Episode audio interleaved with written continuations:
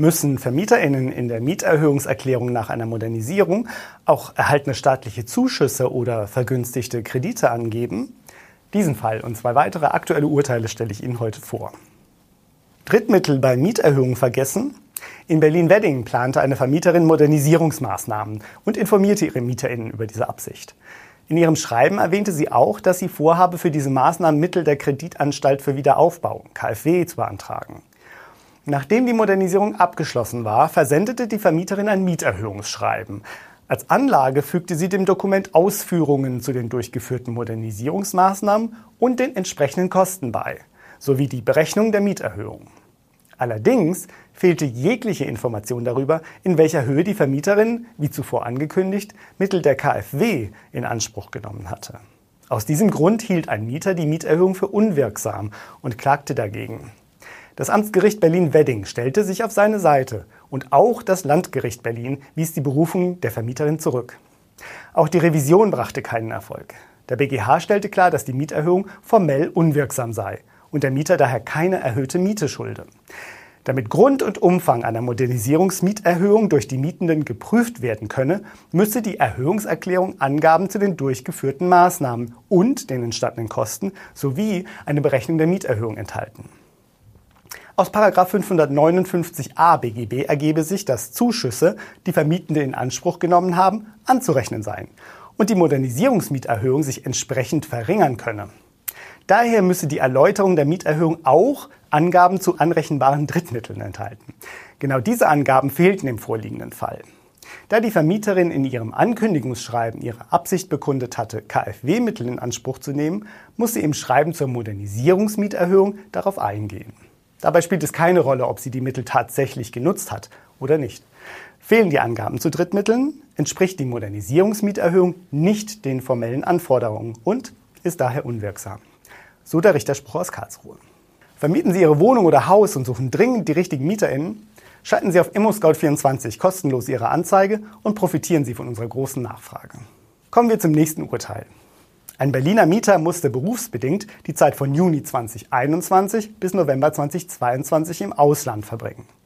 Daher bat er seine Vermieterin um Zustimmung zur Untervermietung seiner Einzimmerwohnung. In einem Bereich der Wohnung wollte er persönliche Gegenstände belassen und auch einen Wohnungsschlüssel behalten. Die Vermieterin stimmte nicht zu.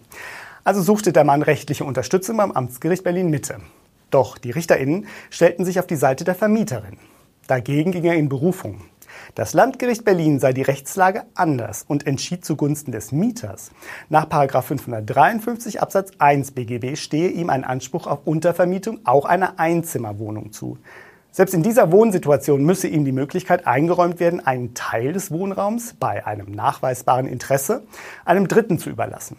Er dürfe nur den Gewahrsam an dem Wohnraum nicht vollständig aufgeben. Da er seine persönlichen Gegenstände in einem Bereich der Wohnung belassen wolle und noch dazu einen Schlüssel behalte, seien diese Bedingungen erfüllt. Daher habe der Mieter Anspruch auf Zustimmung der Untervermietung.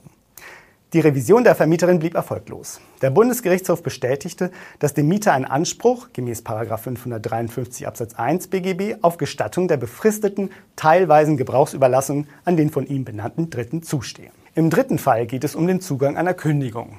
Die Mieterin einer Wohnung in Nordrhein-Westfalen warf ihr Kündigungsschreiben am 4. Februar 2020, dem dritten und letzten Werktag des Monats, an dem sie das Mietverhältnis zu Ende April kündigen konnte, in den Briefkasten ihres Vermieters. Da die Mieterin den Briefkasten erst um 22.30 Uhr aufsuchte, teilte sie ihrem Vermieter sicherheitshalber über die Gegensprechanlage seiner Wohnung mit, dass sie das Schreiben eingeworfen habe. Der Vermieter nahm das Schreiben am Folgetag aus dem Kasten. Damit war die Kündigung erst am 5. Februar zugegangen und das Mietende verschob sich auf Ende Mai. Es folgte ein Streit darüber, ob die Kündigung rechtzeitig zugegangen sei. Das Landgericht Krefeld entschied, dass die Kündigung dem Vermieter erst am 5. Februar 2020 zugegangen sei.